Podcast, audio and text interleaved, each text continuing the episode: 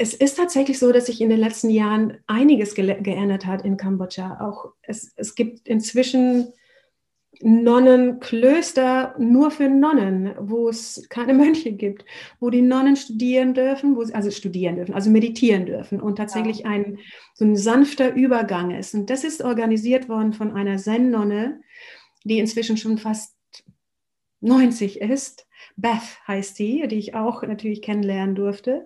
Diese Zen-Nonne hat sich auch irgendwann vor 20 Jahren auf den Weg gemacht nach Kambodscha und sagt, das, das darf so nicht sein, das müssen wir ändern. Und sie aus ihrer Perspektive des Zen-Buddhismus ähm, hat sich natürlich auf den Weg gemacht und hat viele äh, Nonnen besucht und hat gesehen, dass es, äh, sie sagte, erbärmlich sei. So geht das nicht. Und hat sie natürlich auch sehr inspiriert. Also es gibt eine Strömung von verschiedenen ähm, Role Models sozusagen, sei es von dieser 90-jährigen mhm. Zen-Buddhistin, sei es von der 25-jährigen äh, jungen ähm, äh, kambodschanischen Nonne. Es gibt Ideen und es gibt einen, einen Wandel, der sich vielleicht langsam auf den Weg macht, aber doch auf den Weg macht. Das ist Undomestiziert, der Podcast für die Frau, die sich fragt, ob sie artgerecht lebt.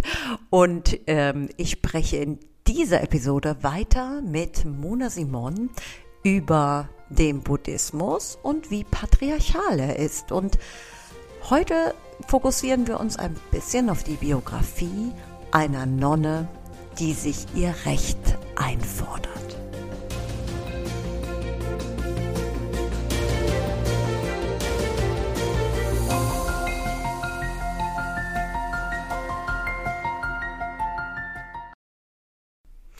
Hallo meine Lieben. Ähm, das jetzt einfach mal kurz vorab. Diese Podcast-Folge, die baut ein bisschen auf die darauf, äh, die davor aufgenommene Folge auf. Also es, ihr könnt natürlich hier immer ein bisschen so reinschnuppern. Äh, sie, sie ist auch in sich eigentlich auch ziemlich geschlossen. Aber um so eine kleine Basis zu haben, empfehle ich euch die Nummer 16, wie patriarchal ist der Buddhismus eigentlich, ähm, da mal reinzuhören, um so eine Idee davon zu bekommen, über was wir da eigentlich sprechen, die Mona und ich. Denn ähm, im Endeffekt können wir uns natürlich jede der relativ neuen Religionen vorknöpfen und gucken, wie patriarchal ist die denn eigentlich. Und bei der einen oder anderen ist es schon recht offensichtlich. Nur beim Buddhismus, da hat man sich immer gedacht, ach, das ist irgendwie äh, ziemlich eine gleichberechtigte Sache.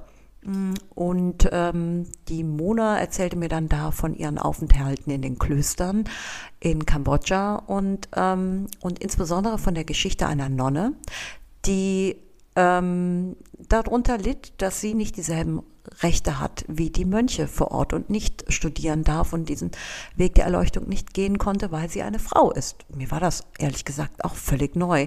Aber ich ähm, war da schon so ein bisschen angefixt äh, von, von dieser Geschichte, denn Mona begleitet diese Nonne schon seit mehreren Jahren.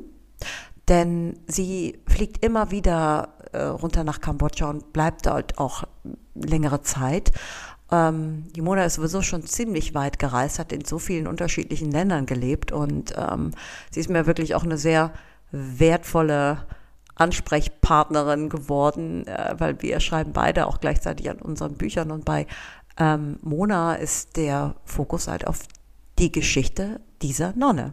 Und in der ähm, Folge davor haben wir ein paar grundlegende Dinge besprochen. Und ähm, das hat sich aber auch aus dem Gespräch so ergeben. Wir hatten eigentlich nicht vor, zwei Teile daraus zu machen. Aber gut, es hat sich dann, ähm, hat sich dann so ergeben.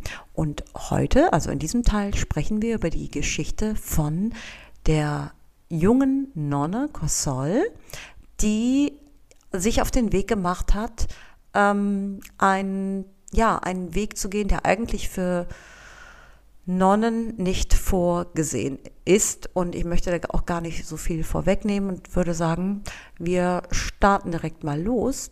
Ähm, bevor ich jetzt so eine lange Einleitung mache, wie sonst auch immer. Aber äh, ich habe mir jetzt mal das Recht rausgenommen, natürlich mit Absprache mit Mona, ein paar von unseren Sprachnachrichten hier hineinzuschmeißen. Ähm, Da sind echt ein paar inspirierende Sachen drunter, würde ich sagen. Aber insbesondere in Vorbereitung auf diese, auf diese Podcast-Folge haben wir uns gegenseitig ähm, schon einiges auf die WhatsApp-Voicemail äh, draufgeplappert. Wirklich äh, lange Abhandlungen. Und ähm, ich finde, da können wir, also ich, ich, wollte euch da einfach mal ein bisschen dran teilhaben lassen. Vor allen Dingen ist es ein guter, guter Einstieg in das Thema und ich äh, werde hier auch zwischendurch wahrscheinlich mich auch nochmal einklinken, denn bei so vielen Schnitten und bei so vielen Brüchen, ähm, glaube ich, muss ich dann doch ein bisschen äh, die Moderation noch äh, übernehmen. Gut, ähm, ich wollte es eigentlich nicht so lang machen, habe ich jetzt doch etwas länger geredet und ich würde sagen, wir fangen mal an mit einer Sprachnachricht, die mir Mona geschickt hat in Vorbereitung auf dieses Gespräch und in Vorbereitung auf die Lebensgeschichte dieser Nonne. Nicht äh, wundern über die Schnitte. Ich habe äh, eine Passage herausgeschnitten, in der mir Mona erklärt, wie sie Crusoe kennengelernt hat und was Sie daran so fasziniert hat.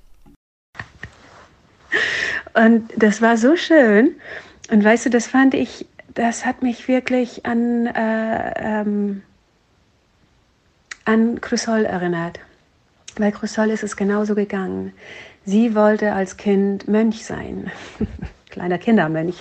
Sie hat die kleinen äh, Jungs in ihre orangen äh, äh Bekleidung gesehen, die in, äh, durch, durchs Dorf gelaufen sind. Sie hat sie in den Pagodas äh, besucht, wo auch ihre Mutter lebte. Und sie wollte eben auch, genau wie die Mönche, dann Mönch sein. Wie ihr kleiner Bruder Mönch geworden ist, wollte sie auch. Und sie konnte nicht. Mädchen können nicht. Und irgendwann hat sie gelernt, ah ja, Mädchen können vieles nicht. Mädchen können auch nicht Buddha sein. Das können nur Jungs. Mädchen, äh, auch wenn sie dann irgendwann erwachsen sind und äh, Nonne werden, so wie sie es sich auch wünschen, dann können sie trotzdem nicht so sein wie die Mönche. Sie können nicht ähm, sich die Zeit nehmen, zu meditieren, zu studieren, zu ähm, philosophieren, äh, zu spazieren. sie müssen Gartenarbeit machen, sie müssen kochen, sie müssen putzen, sie müssen heilen, sie müssen äh, beten, sie müssen und müssen und müssen.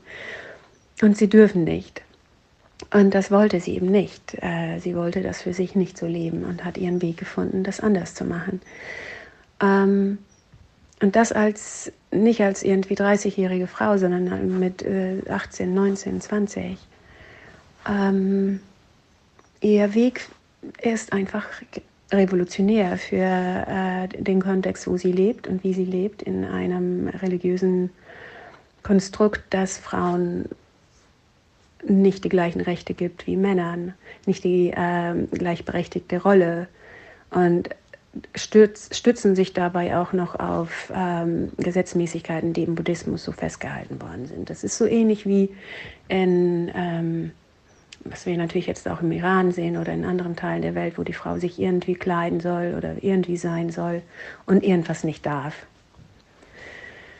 Ähm, Chrysol ist jetzt nicht, zum Glück nicht beschossen worden, weil sie ein Mönch sein wollte. Aber ihr wurde der Weg oder wird der Weg im Buddhismus auch nicht ähm, so offen freigelegt, wie es einem Jungen ähm, äh, zu, zuteil wird. Und das ist etwas, was ihr nicht ein Grund äh, war, um, um ihren, ihren Wunsch, ihr spirituelles Leben auszu, auszuleben. Äh, sie sah sich da nicht irgendwie limitiert und verhindert, ihren eigenen Weg zu finden, um eben ihre Spiritualität zu leben und Nonne zu sein, nicht nur ähm, a humble servant, ein, ein demütiger ähm, Bediener, ja. Und, und man mag sich äh, das gar nicht vorstellen, warum, wie auch im Buddhismus gibt es sowas, gibt es äh, Sexismus und, und könnte man so sagen. Ne? Man könnte es aber bei vielen Namen nennen. Ähm, eine, eine Gender-Rassismus, äh, eine Ungleich, äh, Ungleich, ein Ungleichgewicht einfach in ähm, Berechtigung und Und, und ja, auf vielen Ebenen. Und wahrscheinlich denkt er jetzt, Nadine, spann mich nicht mehr länger auf die Folter. Spiel das Interview ab mit Mona, wo sie erzählt, wie sie Cossol kennengelernt hat und wie dieser Weg war und was die beiden verbindet. Aber bevor es soweit ist, bekommt ihr noch eine kleine Leseprobe. Denn von den vielen Nachrichten, die wir uns in Vorbereitung auf dieses Interview hin und her geschickt haben, ähm, hat mir Mona auch eine Leseprobe geschickt und ich fand die wirklich so inspirierend, dass ich diese jetzt noch abspiele, bevor es jetzt gleich losgeht. Viel Spaß! Achso, sorry, es ist auf Englisch, geht aber auch nur drei Minuten. Um, isn't it interesting that Buddha is a man? Jesus is a man. Mohammed is a man. Krishna is a man. A man, a man, a man, a man. It is said that in all of human history, the supreme enlightened ones, the so called Buddhas, have always been male. There have been thousands of Buddhas. So I learned from the monks in Cambodia. And all of them, um, interesting, my throat chakra, um, and all of them are men. So say the scriptures, apparently. No woman has ever been a Buddha? Ever? Really? I received the same answers from head monk to student monk, and of course from the nuns. Eventually, my question is not only how are women seen and treated in this religious, spiritual Cambodian context, but who has the Macht to tell me that my spiritual capacity is limited and disabled since I am a woman? I can see how such a collective limiting belief can cripple the feminine consciousness over many lifetimes and thousands of generations. Let's be honest, we are part of many systems and roles which have taught us to doubt ourselves and, of course, to doubt our spiritual capacity. The feminine is carrying emotional baggage of shame and guilt for a long way. So, no wonder that almost all of us have come to know the hurting question Am I good enough? And what can I do or buy or become to be good enough? Worthy enough? Capable enough? To prove that I am. Same, same, but different. Different. and maybe not even different there again. How interesting that our voice reflects so much from that what we want to see. And the word different, I I choked. Um, the monks suggest to reincarnate next time as a man, which would be this the only solution to solve the unsolvable female Buddha challenge. History in all parts of the world shows how limited girls and women have been in terms of human rights. Why does it surprise me to see this inequality in Buddhism? And yes, I would say enlightenment is a human right. Hm, aber die Mönche sagen, um erleuchtet zu werden, musst du als Mann wiedergeboren werden. Mona sagt, und sehr viele andere auch, nicht nur Frauen, und es werden immer mehr, dass diese limitierenden Glaubenssätze, dass wir die hinterfragen zum ersten Mal. Es ist eine ganz besondere Zeit, weil anscheinend wurden diese Themen die letzten hunderte von Jahren, vielleicht auch tausende, nie hinterfragt. Und da kommen wir jetzt endlich zu Kossol, der Nonne, die dieses System auch für sich in Frage stellt. Und Mona erzählt, es geht los. Viel Spaß. Mhm. Mhm. Ähm, es gab dann einen Überfall. Also die letzten Nonnen ähm, haben sich zu dem Zeitpunkt in Sri Lanka aufgehalten und es gab einen Überfall von irgendeinem indischen Volk. Die haben alle Mönche und Nonnen, alle Tempel überfallen und alle umgebracht in Sri Lanka. Ähm, und die, die, das Volk, das sri lankische Volk hat dann 50, 100 Jahre später gesagt oder ein paar Jahre später gesagt, wir wollen aber so gerne wieder Mönche und Nonnen hier haben und haben dann welche eingeladen aus den anderen Ländern, um wieder zu beginnen leider fand sich keine Nonne mehr. Es gab nur noch zwei, drei Nonnen, die übrig geblieben äh, sind nach der Abwechselung. Und es gab keine zehn Nonnen mehr, um eine neue Nonne auszubilden. Ach Gott. Was macht man da? Die Regeln. Die Regeln, die müssen natürlich befolgt werden. Das heißt, das ganze Wissen, das diese Nonnen noch hatten, das ist dann verloren gegangen, weil es war ihnen nicht erlaubt, eine andere Nonne auszubilden. Ähm, und ne, die hätten natürlich von den Mönchen auch lernen können. Aber nein, es brauchte zehn, äh, zehn Nonnen äh, und zehn Mönche. Und die Nonnen waren einfach nicht mehr da. Das heißt, da gab es eine historische Unterbrechung, warum es keine ordinierten Nonnen mehr gab. Weil einfach hm. nicht mehr da waren, um eine auszubilden. Hm. In dem Theravada-Buddhismus hat sich seither keine Schule für Nonne mehr, äh, keine Ausbildung, kein Konzept mehr für, äh, äh bilden können. Einfach aus diesem Grund her, weil es nicht genug gab. Und hier kommen wir zu Crossol. Ja. So.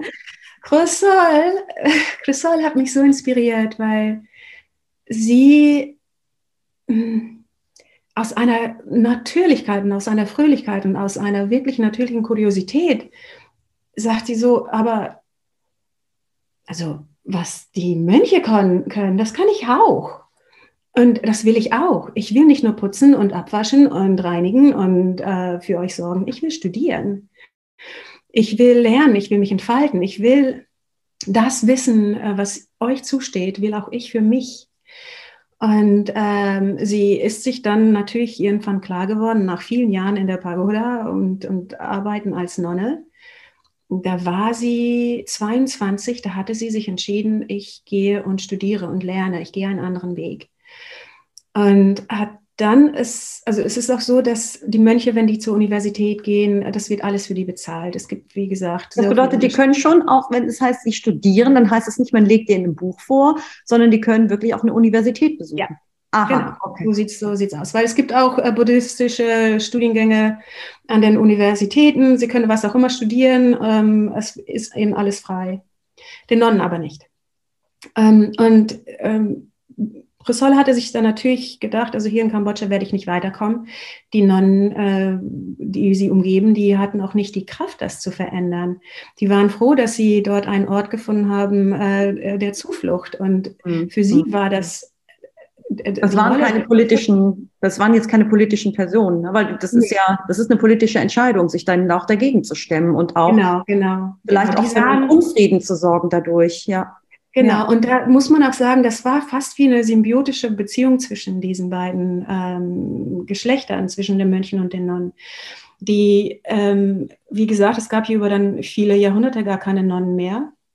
Ähm, und in Kambodscha hat sich das so ergeben, dass während dieses furchtbaren äh, Bürgerkrieges äh, so viele Frauen einfach Nonnen werden wollten. Sie wollten, äh, nachdem sie Schrecklichkeiten erlebt haben, äh, ähm, wollten keine Familie haben, wollten nicht äh, heiraten und Ehefrau sein.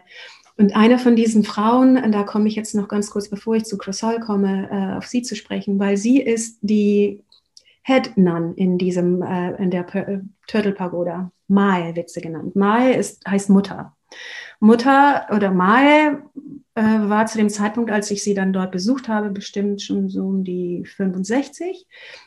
Sie ist durch als junge Frau, als junge 20-jährige Frau, 18, 20-jährige Frau durch diese Schrecklichkeiten in diesem ähm, Genocide gegangen. Das war ja wirklich Mord, Völker, Völkermord.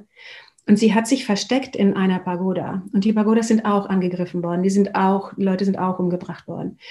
Und sie wurde dort versteckt von einer kleinen Gruppe von fünf Mönchen, die alle schon ziemlich alt waren. Und sie hatte angeboten, ihnen zu helfen, für sie zu waschen und zu putzen, wenn sie dort leben könnte. Die wollten das erstmal nicht, weil sie eine Frau war und haben dann aber gesagt, okay, du darfst. Und sie hat dann dort überlebt, während sie sich dort verstecken konnte und mit den ähm, für die Mönche sorgen konnte. Und die Mönche haben äh, ihr Überleben gesichert.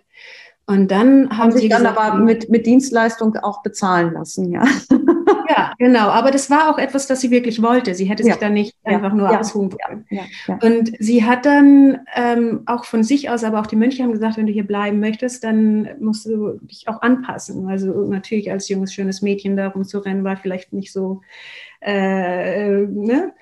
Und sie hat es auch äh, genauso äh, auch gerne gemacht. Also sie wollte Nonne sein, hat sich dann die Haare rasiert, hat weiße Kleidung getragen, hat dort mit den Mönchen ge äh, gearbeitet.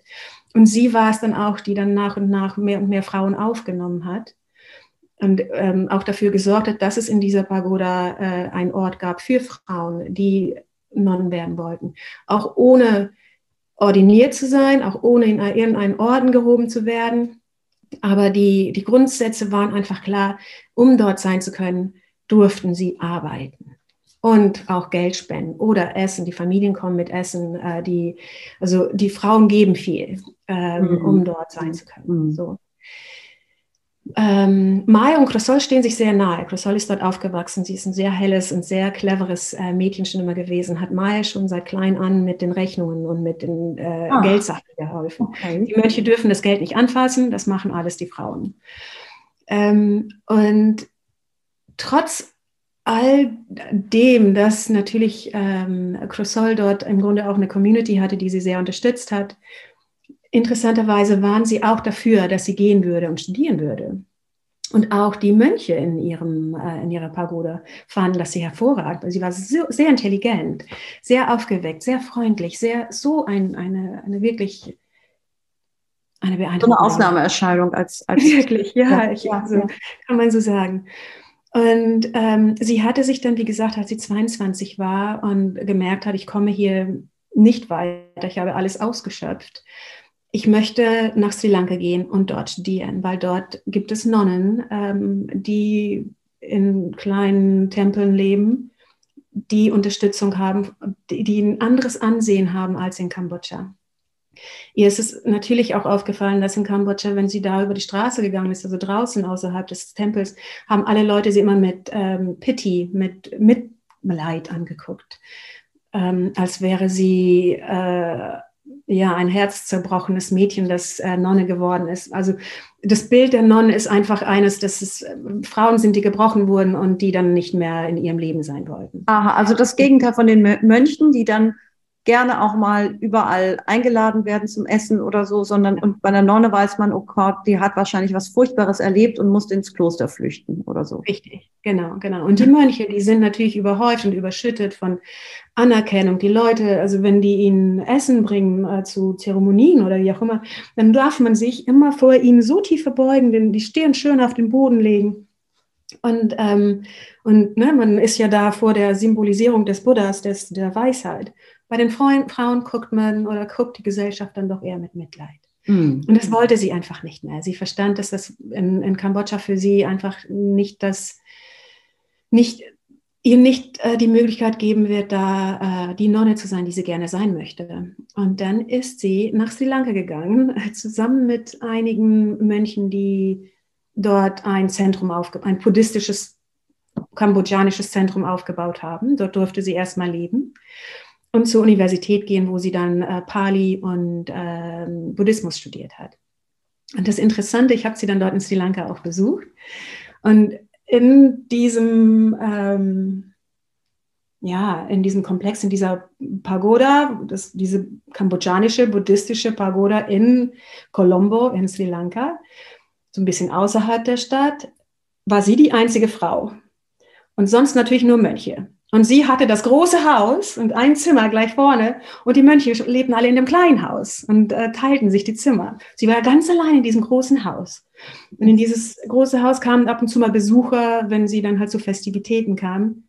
Ähm, aber es, sie war da ganz alleine und durfte natürlich dann auch jeden Tag helfen. Aber sie durfte auch zur Universität gehen, sie durfte studieren, sie durfte, sie hatte das Freiheiten. Man, aber sag mal, Mona, das hat man ihr ohne Kampf zugestanden. Man hat einfach in ihrer, in ihrer äh, ähm, Gesellschaft, in der sie war, haben die irgendwo entdeckt, ach, das ist so ein helles Mädchen, da machen wir jetzt mal eine Ausnahme. Also sie musste da jetzt auch keine, Mhm. Sie, muss, sie musste jetzt keinen Kampf führen, ja, sondern das hat sich irgendwie durch ihre Präsenz so auf eine sanfte, sanfte Weg ergeben. Mhm, interessant, gute Frage. Also der Kampf, würde ich sagen, der lag vor allen Dingen darin, dass sie das finanzieren musste. Bei den Mönchen, wie gesagt, ist das nicht so. Ach so, das bedeutet, Und, sie hat das gar nicht bezahlt bekommen wie die Mönche, sondern aber wie, wie kann man sich denn das als, als, Monne, als Nonne ohne, ohne Einkommen, wie kann man sich das denn finanzieren? Und besonders genau. sie hat ja jetzt ihr eigenes Haus auch bekommen. Also das musste genau, sie ja genau. auch selber bezahlen. Gute Frage. Und da gab es einige Nonnen, aber vor allen Dingen auch einige Mönche, die für sie gespendet haben. Ein Mönch, der ein guter Freund von ihr war, den ich dann auch kennenlernen durfte, der hat sein Land verkauft, um es ihr, um das Geld ihr zu geben, damit sie studieren konnte. Ach so. Ja, toll. Und das fand ich so berührend, dass es ein Mönch war, ja. der das für sie gemacht hat, ein Freundmönch, ähm, den sie auch kennengelernt, also dort schon kennt, seitdem sie zwölf war. Und der hat, hat, der, als ich mich mit ihm unterhalten habe, also auch in, in, ihrem Alter, und der sagte auch ganz klar, Frauen können genau das, was Männer auch können. Mhm. Mir ist es egal, was hier mir, mir hier erzählt wird. Und sie verdient es. Und das fand ich so berührend, dass diese, diese Hilfe von einem Mönch kam.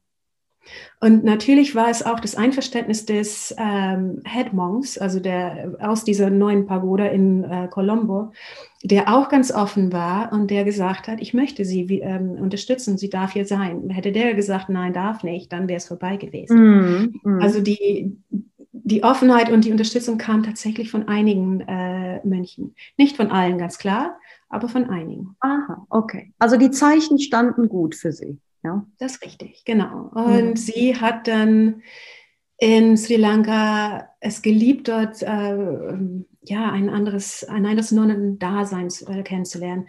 Sie hat statt der weißen Kluft äh, dann gleich zu Beginn begonnen, auch diese purpurrote äh, Garments, äh, Stoffe sich umzuhängen und die zu tragen, eben entsprechend der Nonnen in Sri Lanka, um hineinzublenden, um genau wie sie zu sein.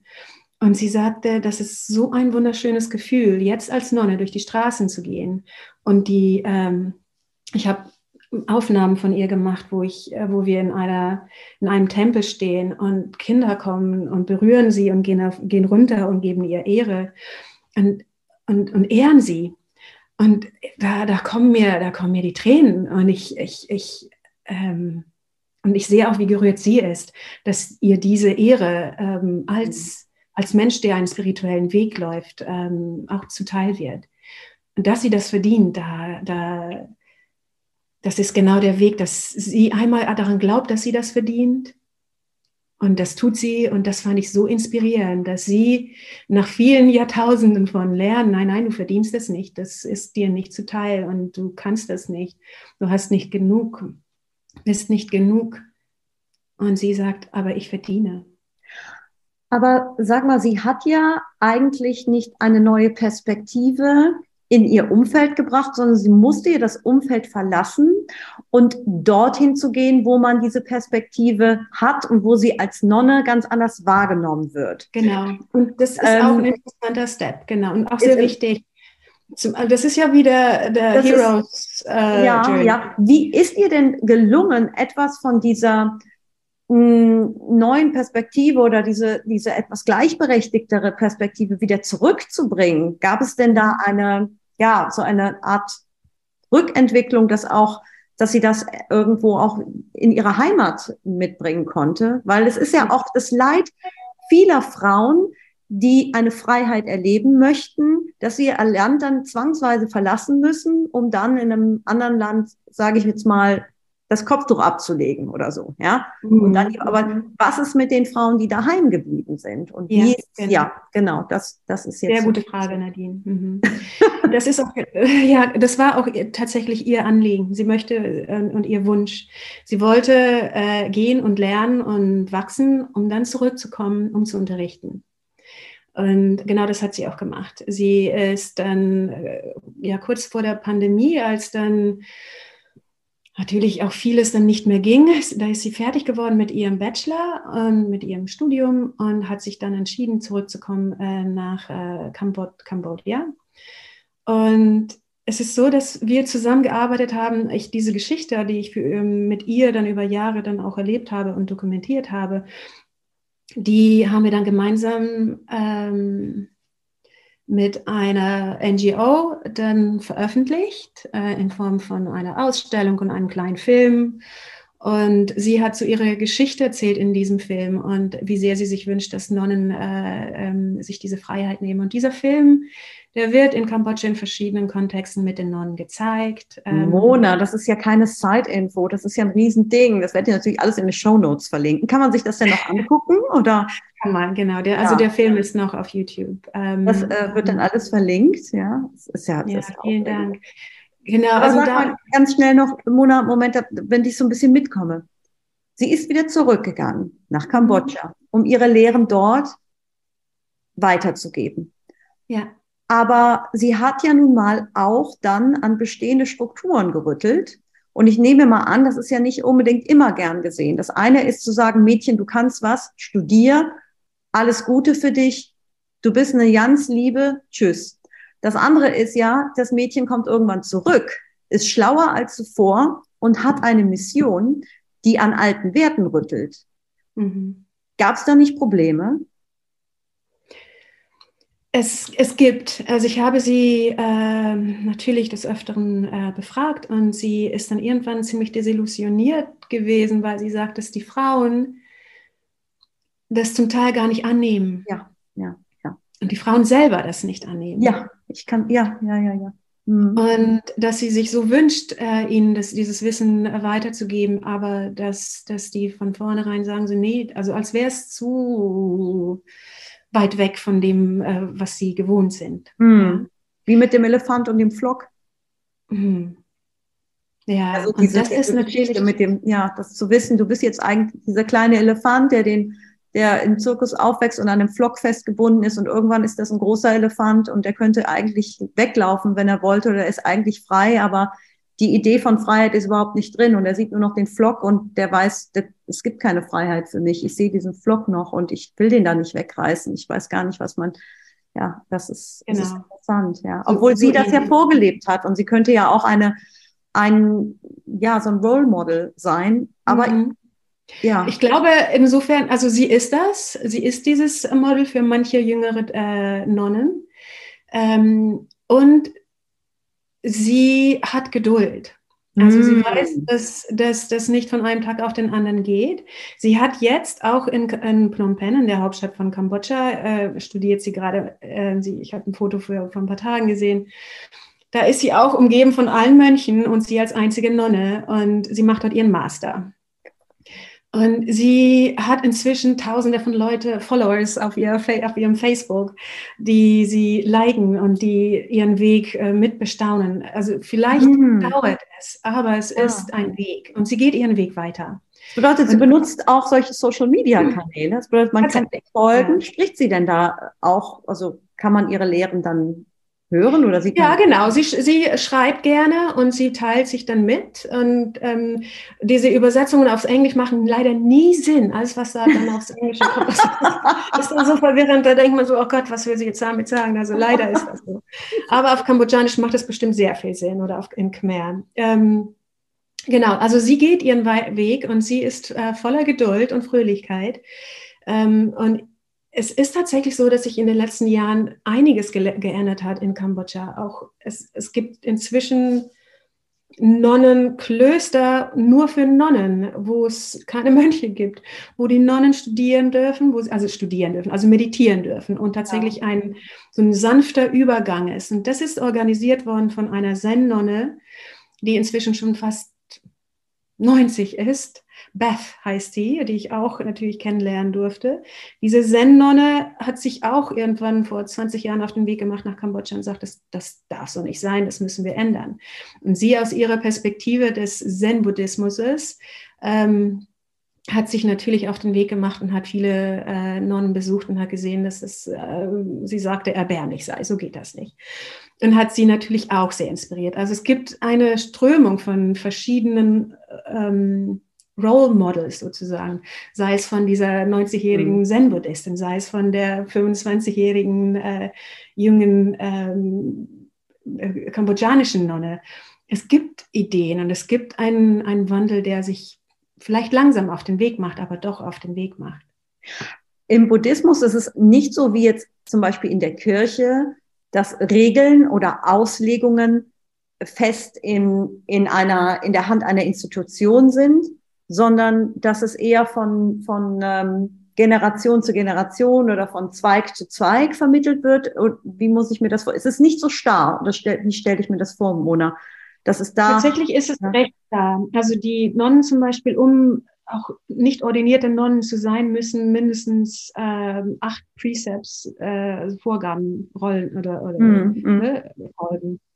Und äh, jeder gute Mensch sollte, also es gibt schon Regeln und es gibt auch äh, Scriptures und wie gesagt, in jedem Zweig der, des Buddhismus ist das anders. Im Mahayana-Buddhismus zum Beispiel gibt es ordinierte Nonnen, die sind äh, nicht mit der Regel verbunden, dass es zehn geben muss, um die, ähm, die bilden sich gegenseitig aus. Und es gibt ähm, inzwischen auch eine kleine Community von Mahayana-Nonnen in Kambodscha, die kommen aus China.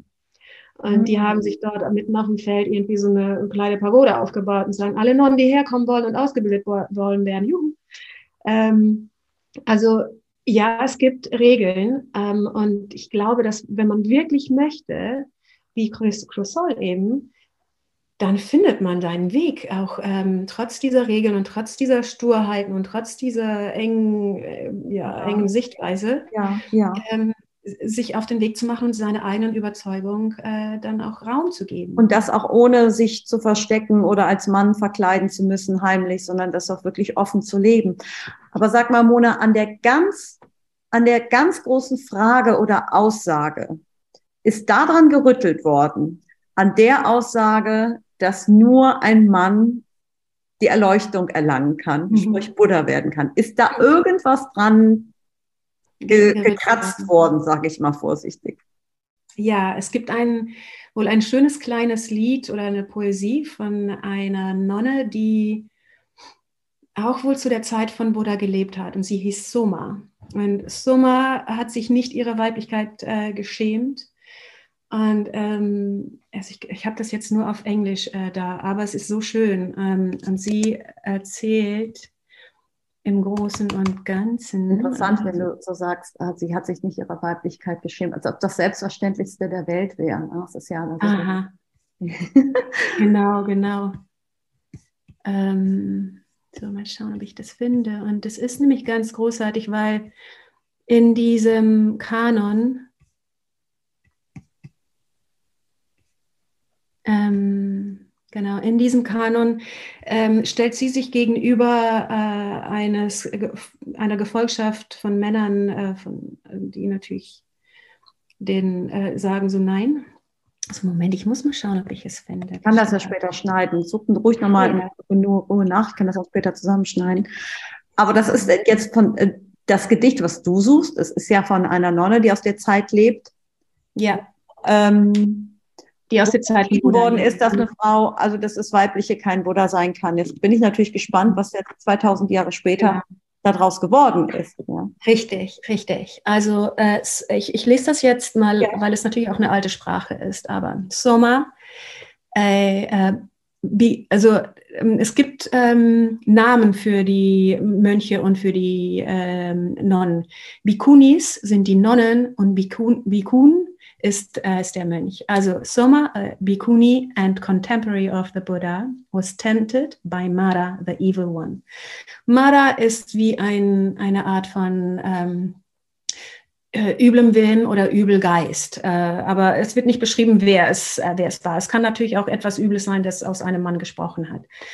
Und dann sagt der, ähm, ich kann es jetzt einfach auch auf Deutsch mal vers versuchen zu übersetzen, was für ein Also, that vantage point the sages may attain is hard to win. Also diesen, diesen Vorteil, äh, die, äh, die Weisen, die, den, die die Weisen haben, ist wirklich schwer zu gewinnen. With her two-finger consciousness, mit ihrem Zwei-Finger-Bewusstsein. That place no woman is uh, competed or competent to gain. Also that place no woman is competent to gain. Also diesen, diesen Ort, kein, keine Frau hat die, ähm, hat die Fähigkeit oder die Kompetenz, diesen Ort zu erreichen, weil sie hat nur eine Two-Finger-Consciousness, also eine, es fehlt hier die Hand, als würde ihr was am, ja. am Körper fehlen, ja, um, ja. Äh, um diese Erleuchtung geht zu erlangen. Und darauf sagt dann Soma, ähm, und das steht halt in den, äh, es ist ein, eine poetische, ähm, mh, mm, wie sagt man, ein, ein Lied, es ist ein Lied geworden, aber es steht auf jeden Fall in den Scriptures genauso. Soma replied, What should the woman's nature signify when consciousness is taught and firmly set? When knowledge rolleth over one, when she by insight rightly comprehends the Dhamma. Also im Grunde sagt sie hier, hm, was sollte die Natur einer Frau überhaupt äh, äh, bedeuten, wenn Bewusstsein ist äh, in einer Form gelehrt, dass, dass, dass es in Strukturen passen muss. Und, und Wissen ist einfach weitergegeben aus dieser Struktur heraus. Sie aber in, ihr, in ihrer Seele versteht, nach innen schaut und das Richtige sieht und versteht über das Dharma, über die, die, die Erleuchtung. Mhm. Mhm. Das heißt, sie sagt im Grunde, so what, all dein Wissen, all deine Theorie, ich kann sehen. Und dann sagt, und dann sagt sie, what difference does being a woman make when the mind is well centered, when knowledge is progressing, seeing clearly, rightly into the Dhamma? Also was für eine, was für einen Unterschied macht es, ob du Frau bist oder Mann? Wenn dein Verstand ist äh, gut zentriert, wenn dein Wissen ist ähm, progressierend und äh, sich entfaltend, wenn du klar siehst, richtig siehst in die Lehren des Dhammas. Und das, also das ist schon eine Provokation und etwas sehr Schönes, weil, also das auch festgehalten wurde.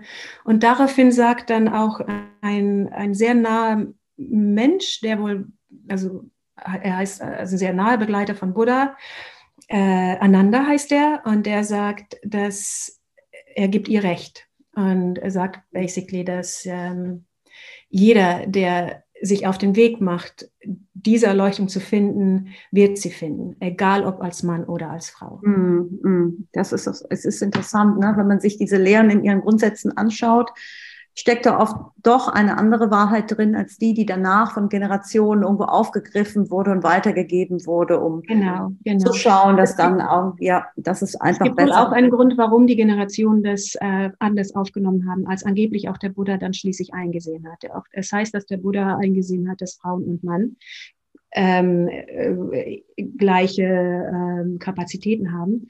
Aber nachdem äh, der Buddha dann verstarb, ähm, wollten diejenigen, die dann alles in der Hand hatten und so regeln, äh, haben das dann wohl wieder verändert. Mm, mm. hatten Angst, dass die äh, Gesellschaft nicht mit solchen radikalen Veränderungen äh, klarkommen würde, weil die Frau nun mal sehr ähm, ne, untergebuttert wurde. Und jetzt sollte man ihr plötzlich sagen, dass sie genauso viel äh, spirituelle Kraft hat? Nee. Ja, ja, ja, diese, das ist interessant. Das ist, findet man in den Lehren auch, äh, wenn man das überhaupt so sagen darf. Aber es gibt Theorien dazu bei Jesus oder Mohammed, dass man sagt, na ja, gut, eigentlich waren das wirklich Revol äh, liberale Revolutionäre, die eigentlich für die Gleichberechtigung auch der Geschlechter waren, aber das ist dann später dann doch nochmal ähm, verändert worden. worden, ja, damit es einfach mhm. besser in diese patriarchalen Strukturen passt.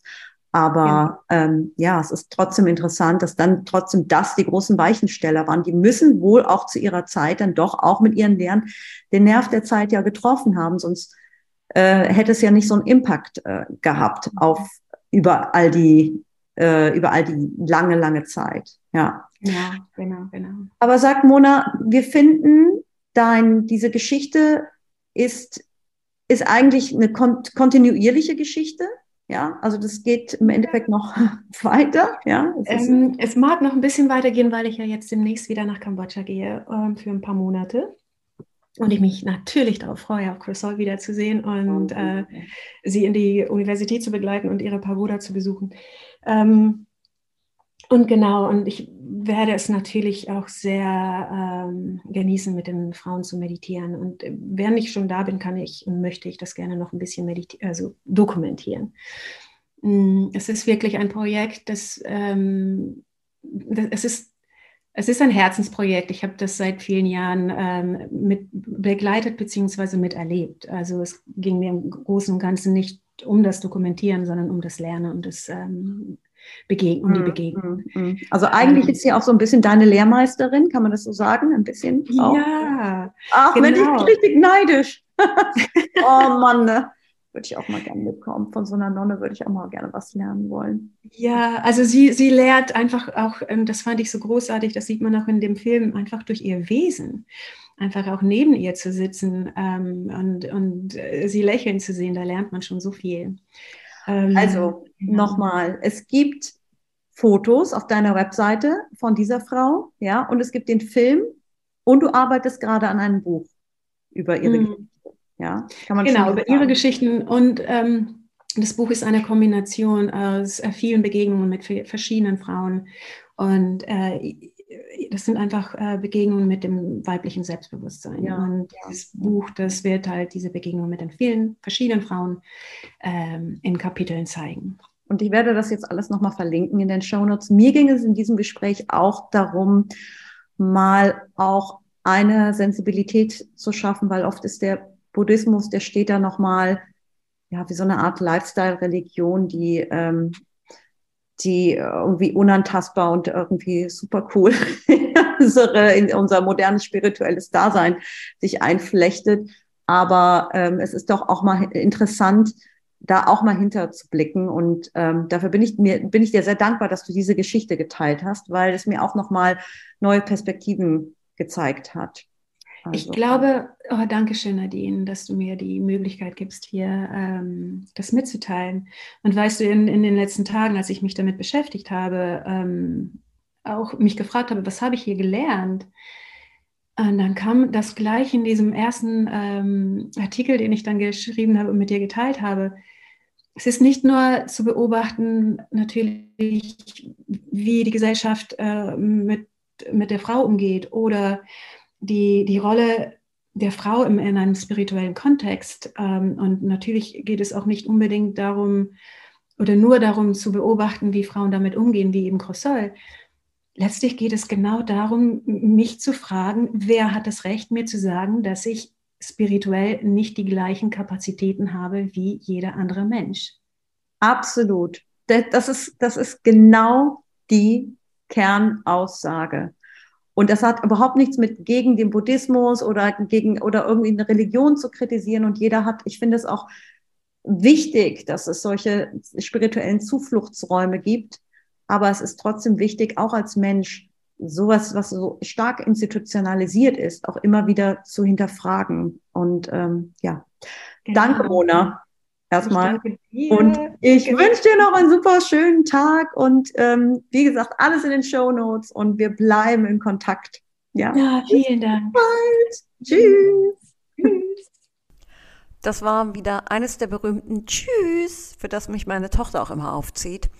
Aber es ist noch nicht das finale Tschüss, denn wir haben uns im Nachgang ähm, nach diesem Gespräch wieder ziemlich viele Nachrichten hin und her geschickt und Gedankengänge, weil ja, da stößt man ja auch irgendwas an und ähm, es ist dann irgendwie spannend, das nochmal so ein bisschen so nachzuverdauen, so ein Gespräch und ähm, wenn ich euch jetzt noch meine Gedanken dazu sagen würde, das wär, würde das jetzt wieder den totalen Rahmen sprengen. Deswegen würde ich jetzt auch noch mal ein paar Kernaussagen von Mona hier reinbringen. Und zwar haben wir uns ähm, etwas ausgetauscht über diese Disbalance zwischen diesem männlichen und weiblichen Prinzip und wie wir das wieder in eine Balance bekommen können oder auch nicht. Aber zumindest ist es ein Anfang, sich darüber im Klaren zu sein. Und darum die folgende Sprachnachricht. Schaut mal, was für eine drastische Veränderung wir in den letzten 100 Jahren auf der humanen äh, Ebene durchmachen. Eine Art von Freiheit, die wir heute leben, die hat es in sich, an sich und noch nie gegeben, zumindest nicht auf Mutter Erde. Mutter Erde geht durch einen Frequenzshift schon, äh, wie auch die alten Völker schon wussten, dass in dieser, in dieser Zeitebene, in der wir uns gerade befinden, da kommen wir auf einen, auf einen neuen Cycle. Und da tut sich sehr viel im Bewusstsein der Erde und wir sind alle Teil der Erde. Wir wissen es noch nicht, dass sie ein lebendes Organ ist, ein lebendes äh, Wesen ist, ein äh, lebendes, sich entfaltendes, vibrierendes Leben. Und wir alle sind Teil. Und indem wir ähm, vom Baum ganz viel äh, abkratzen und seine Äste und Wurzeln ab, abhacken, ähm, wundern wir uns, warum es uns in unserer ähm, globalen Situation nicht gut geht. Wir leben immer noch in sehr kämpferischen, in der Präsenz von sehr kämpferischen, patriarchalen äh, Spitzen und natürlich muss auch das da sein, weil im Yin und Yang ist beides sehr potent. Wir sind in einer Zeit, wo wir wirklich bewusst werden können, aber auch in einer Zeit, wo es äh, den, den, Gegenpol gibt, den ja, es mit sehr viel Liebe zu füllen gilt, weil, weil da ähm, Machtmissbrauch und Potenzial und Verantwortung für so viele Menschen in der Hand von diesen äh, patriarchalen Spitzen liegt so viel Macht und so viel Wut und so viel äh, sich äh, beweisen wollen und klein sein und so weiter. Das Feminine und das Maskuline ist auf so vielen Ebenen sichtbar. Es ist ähm, nicht nur als Mann und Frau. Und das zu behaupten und nur das so zu sehen, wäre sehr stur. Und ähm, ja, das Maskuline und das Feminine sind in einem in einer absoluten Disharmonie. Und ähm, was ich wirklich gelernt habe durch diese Geschichte und immer noch lerne, ist, wie tief verwurzelt diese Disharmonie ist und wie sehr sie sich auch heute noch in bestimmten Strukturen zeigt. Und man sieht es in dieser Struktur, ähm, in, diesem, in dieser Lebensform, in einer Realität, die sich daraus äh, entwickelt hat. Und wir können natürlich weit weg gucken und uns fragen und mit dem Finger zeigen, guck mal da, der Buddhismus, wie der die Frauen behandelt und der ist ja genauso. Ne? Es geht mir nicht darum. Wie gesagt, was hat das mit uns gemacht? Mit uns allen. Und religiöse, äh, limitierende Überzeugungen sind kollektive Überzeugungen, die über äh, äh, Kontinente reichen, ja. Ähm, und natürlich ins Bewusstsein des Einzelnen, auch wenn wir noch nie im Buddhismus gelebt haben, haben wir nicht so viel darüber schon gehört und mitbekommen. Aber wie gesagt, es geht um die Ergebnisse und die Art und Weise, wie wir ähm, gelernt haben, damit zu leben, mit diesen Systemen, die sich daraus, äh, die denen sehr ähnlich sind, die Systeme, in denen wir leben sagen uns, dass wir genau das, was die Frauen schon immer, und es sagt, sagt es natürlich nicht nur den Frauen, wir sind ja alle männlich und weiblich, es sagt es auch den Männern. Und deren feminine Energien äh, reagieren auch darauf und sind sehr äh, äh, Disharmonie, schlicht und ergreifend Disharmonie. Und das fand ich einen ganz wichtigen Punkt, weil oft, wenn man das Stichwort Patriarchatskritik mal fallen lässt, dann sträuben sich die Haare bei so manchen, manchen Zuhörer, die sagen, ach nee, hör mir auf mit dem Feminismus. Also ist wirklich jetzt wirklich alles durch, ne? Habt doch jetzt alles, ihr Frauen. Aber darum geht es nicht. Es geht um die männliche Energie und die weibliche Energie und dass diese in Disbalance ist und dass wir Frauen nur die Macht und all das erreichen können, was wir ja jetzt erreichen dürfen, indem wir uns diese männlichen Energien auch aneignen. Und es ist wichtig, da wieder eine Balance zu finden. Soll jetzt auch nicht schwurbelig klingen, ja, Aber natürlich hatten wir da auch noch mal einen Austausch und sind noch zu guter Letzt auf das Thema Mutterschaft gekommen. Und das ist in diesem Zusammenhang schon wichtig, denn es geht ja darum, welche Rolle hat die Frau. Und es ist nun mal so, dass ihr diese Rolle des sich kümmern und aufopfern auch noch in einer modernen Welt, äh, in der es jetzt keine buddhistischen Nonnenklöster gibt äh, und die übrig gebliebenen christlichen Klöstern auch nicht mehr so voll sind, ähm, die auch noch ihr Paketchen zu tragen haben. Und darum jetzt last but not least diese letzte Sprachnachricht, aus der ich jetzt auch noch ein Schnipsel vorspielen werde. Liebe Nadine, Nadine, ich würde dir so gerne noch ein paar Dinge noch dazu sagen, die mir jetzt natürlich eingefallen sind. Ähm, und ich weiß nicht, inwiefern sie, du sie noch einbauen möchtest, ob da überhaupt noch Platz für ist, aber etwas, das mir gerade eben auch wieder bewusst geworden ist, wenn man sich umschaut und sich die Frauen umschaut um sich herum, das äh, Frauenleben heutzutage ist, ja, da ist nicht viel Zeit für einen selber. Und das höre ich mir gerade eben von äh, einer guten Freundin auf einer Nachricht an. Ähm, ich äh, leite eine Meditationsgruppe, die tatsächlich momentan nur Frauen ähm, featured. Und äh, genau, einige sind dann eben Mütter und auch gleichzeitig haben sie äh, Jobs und Arbeit und haben unglaublich viel auf den äh, Schultern. Und es hat mich sehr daran erinnert, was ähm, diese Freundin natürlich sagt, ist, wir haben keine Zeit. Wir wollen uns doch so gerne ein bisschen Zeit geben, um äh, bewusster zu werden, um zu meditieren, um äh, Yoga zu machen, um bei uns zu sein, um uns unsere Themen anzuschauen. Und die Zeit gibt es einfach nicht. Für so viele Frauen gibt es diese Zeit nicht. Und ich möchte nicht sagen, dass es die für die Männer gibt und für die Frauen nicht. Aber Tatsache ist, dass sehr viele dieser Frauen zum Teil sogar alleinerziehend sind. Aber selbst wenn sie einen Partner haben, haben sie so viele Aufgaben und Rollen, die sie einnehmen. Und wie gesagt, es erinnerte mich sehr an äh, das Gespräch mit der Mae, mit der ähm, Nonnenleitung Mai sagte, dass sie einen Grund äh, sehe, warum Frauen es schwerer haben auf dem Weg der Erleuchtung und immer schon schwerer gehabt haben. Es wäre ihrer Meinung nach nicht etwas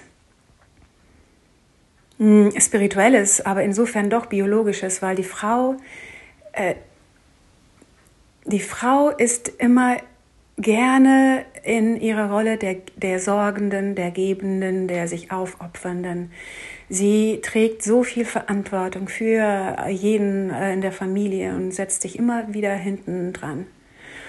Und das kreiert Karma, aber unabhängig davon gibt es ihr einfach nicht die Zeit, den Raum, um zu meditieren, um sich zu unterhalten, um äh, spirituell zu wachsen, um Yoga zu machen, um spazieren zu gehen und einfach mal mit sich zu sein. Und sie sah dies als den Grund, warum äh, Frauen es auf dem Weg zur Erleuchtung schwerer haben. Insofern läge das auch in ihrer Natur, also wäre es schon auch ein natürliches ähm, Element in dieser, in dieser Theorie, warum Frauen eben äh, bisher noch nicht Buddha gewesen sind. Vielleicht haben sie einfach keine Zeit gehabt. Sie haben einfach so viel zu tun, ständig. Sie kommen nicht dazu. Und ich darf von mir aus sagen, dass ich unglaublich äh, glücklich bin mit einer, ähm, sagen wir mal, Lebenswahl, die etwas anders ist. Ich bin nicht verheiratet, habe keine Kinder, habe Zeit. Ich ähm, habe ein Leben geführt, wo es mir nie wirklich äh, ums Geld ging oder darum, etwas zu besitzen. Tatsächlich besitze ich auch nichts und ähm, darf alles innerhalb von, ja, vielleicht in ein paar Kisten packen und wieder weiterziehen. So wie ich mein Leben im Grunde auch schon fast immer seit meiner Kindheit auch selbst gewählt habe. Ähm, diese Freiheit ist mir sehr, sehr wichtig. Äh, und diese Freiheit ist natürlich uns allen wichtig. Die Freiheit mit seiner Zeit und mit seiner Hingabe so umzugehen, wie man das möchte.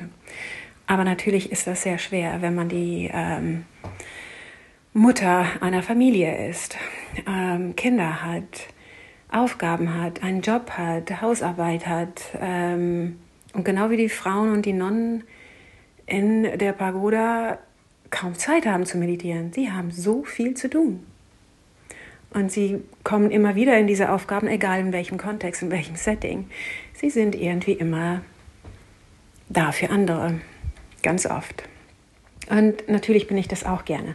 Insofern liebe ich es natürlich auch in, äh, in meiner Arbeit ähm, als Energietherapeutin und auch als Künstlerin und auch als Storytellerin, mir die Zeit zu nehmen ähm, und auch für andere da zu sein, für mich und für andere da zu sein. Ich denke, dass es nicht darum geht, äh, und das ist mir auch noch ganz wichtig, ähm, ich bin nicht, also es geht mir jetzt nicht darum, äh, den Zeigefinger auf den Buddhismus zu halten und zu sagen, du. Ja, wir alle leben in Systemen, die uns genau wie dieses, äh, hm, diese Behauptung, dass Frauen nicht Buddha sein können und äh, die Kapazität einer Frau, äh, sagen wir mal, gekrüppelt und verkrüppelt und nicht gut genug ist, um Buddha zu werden. Also diese Theorie, die können wir bis heute in uns spüren, indem wir bis heute in so vielen Situationen uns sagen, oh nee, ich bin nicht gut genug. Nein, nein, nein, das, ne, das, das verdiene ich nicht. Und das liegt auch daran, dass wir das über Jahrtausende gehört haben, bis wir es uns dann noch selbst wiedererzählen und wiedererzählen und wiedererzählen. Wir glauben das. Und natürlich glauben wir das, wenn wir einem System vertrauen. Und die Systeme, in denen wir heute leben, genauso wie das äh, System, das patriarchische System schon immer war, das patriarchale System hat immer schon, ähm, sagen wir mal, eine Absicht verfolgt, das Feminine klein zu halten und der maskulinen Macht zu geben. Und es ist einfach Fakt, dass sowohl in dem Maskulinen als auch in dem Femininen eine Harmonie in sich und in dem äh, Zusammenspiel mit dem anderen Ideal ist, wie du schon sagtest, mit dem Yin-Yang. Man hat ein bisschen Maskulin in dem Femininen und natürlich auch Feminin in dem Maskulin. Wir sind beides. Und eine Gesellschaft äh, und eine menschliche, globale Gesellschaft, die dort in einem Krieg äh, herrscht und, und lebt, in gewisser Weise ist auch nur ein Spiegel, dass wir selber in uns auch diesen Krieg haben. Genau, da könnte man jetzt noch ganz viel zu erzählen, aber ich, so weit abschweifen möchte ich nicht. Aber es ist mir tatsächlich ein, ein großer, wichtiger Punkt da noch eingefallen in diesem Bezug, warum Frauen es schwerer haben. Und ähm, vielleicht ist es an der Zeit, dass wir diese Tempel oder diese Orte, die können ja durchaus auch online sein, wieder schaffen, damit Frauen die Zeit, die sie sich nehmen können, damit auch ähm, verbringen können, sich zu bilden, sich zu befreien, sich zu heilen, sich zu äh, stärken, an sich zu glauben, zusammenzukommen und in ihrer Bewusstheit zu wachsen. Und ich denke, genau das, was du auch festgestellt hast in, den, in deinem Arbeit, in deinem Arbeiten mit den Göttinnen, es gab immer schon Rituale. Und da kommen wir wieder zu dem Ursprung. Rituale, die uns irgendwann genommen worden sind, weil sie verteufelt wurden, äh, in die äh, Klöster äh, zu gehen, um dort äh, spirituell zu wachsen, war auch nur unter den Regeln des, der Männer äh, möglich und ist es noch in so vielen ähm, Ebenen der, der verschiedenen Religionen. Wir können noch bis in alle Ewigkeit warten auf das Männliche, damit es sich bewusst wird und uns diesen Raum gibt. Oder wir können uns fragen, wer bist du, um mir das Recht zu nehmen? Und wer will ich sein in diesem Leben? Will ich jemand sein, der einer Wahrheit glaubt, die nicht meine ist? Oder will ich so wie Crossol mich auf den Weg machen und meine Wahrheit leben? Meine Wahrheit kennen. Und ja, wir sind same, same, but different, wie viele Kambodschaner sagen würden. Wir sind, ähm, wir sind alle auf dem Weg und alle unterwegs und das Männliche kann genauso lernen wie das Weibliche. Und ähm, unsere größte Errungenschaft in diesem Lernen hat, glaube ich, damit zu tun, dass wir die femininen und die maskulinen Energien in Einklang bringen, in uns und auch in äh, anderen Ebenen der Welt. Und dann werden wir bestimmt auch einen anderen Bezug, eine andere Beziehung haben mit uns selbst, mit unseren Partnern, mit der Erde, mit der Natur, mit äh, dem Geistigen, mit Gott. Vielen, vielen Dank. Das waren schon wieder fast zehn Minuten. Ähm, genau, liebe Nadine. Und das, was du angesprochen hast über, ähm, über Crusoll und ihre Holpersteine, ich, du hast absolut recht. Durch diese Geschichte und auch durch die Geschichte von, ähm, wenn ich jetzt das in dem Buch zusammen, kleinen Buch, das wird ein kleines Buch, aber ich das zusammentrage, da kommen natürlich auch diese persönlicheren Geschichten, diese von den anderen äh, Nonnen, die ich noch getroffen habe. Und da würde ich nochmal genauer hineingehen in die äh, Schwierigkeiten, die Crusoll auf ihrem Weg hat äh, überwinden dürfen und sich nicht abhalten dürfen. Und ich glaube, da kann ich nochmal, wenn ich sie treffe, nochmal schön ins Detail gehen und in tiefere Gespräche.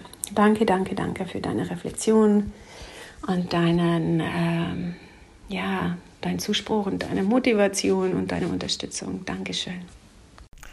Danke, danke, danke, Mona, dass ich diesen Podcast mit dir machen durfte. Und ähm, ja, jetzt beim Schneiden, also manchmal ist es so, wenn du dann diese Sätze, du denkst, du hast ihn jetzt einmal gehört und dann ist es auch gut, aber ich war jetzt auch etwas genötigt, mir manche Nachrichten nochmal, nochmal, nochmal anzuhören, damit diese Übergänge nicht so holprig sind. Und dann wird mir klar, wie viel Wahrheit da auch drin steckt, so für mich. Und ähm, ich hoffe, dass, dass ihr euch da auch etwas rausziehen konntet und ähm, euch dieser Podcast oder diese Folge ein bisschen, ähm, ja, euren Blick mal auf eine komplett neue Perspektive gelenkt hat. Ich ähm, habe jetzt gerade den Faden verloren. Eigentlich brauche ich jetzt irgendwie so eine kleine mentale Überleitung dahingehend, dass ich euch natürlich auffordern möchte, mir eine Bewertung zu schreiben, mir Feedback zu geben, ähm, den Podcast zu abonnieren. Ähm, ihr könnt mich erreichen über die äh, Instagram, über die DM äh, auf Instagram. Und wenn ihr neugierig geworden seid auf die Arbeit von Mona oder dieses Video, was Mona von Corsol gemacht hat. Ähm, und das Projekt, alle Projekte, die damit äh, zusammenhängen, dann schaut nochmal in die Show Notes. Und da sind die wichtigsten Links vermerkt. Ähm, es lohnt sich reinzuschauen, weil dann hat man auch nochmal so ein Bild und eine, so eine visuelle Atmosphäre, die man mitbekommt. Ähm, und ich freue mich natürlich sehr, das Projekt weiter begleiten zu dürfen. Und wer weiß, vielleicht gibt es irgendwann noch mal eine dritte Folge. ja, ähm, in diesem Sinne verabschiede ich mich und bis zum nächsten Mal. Tschüss.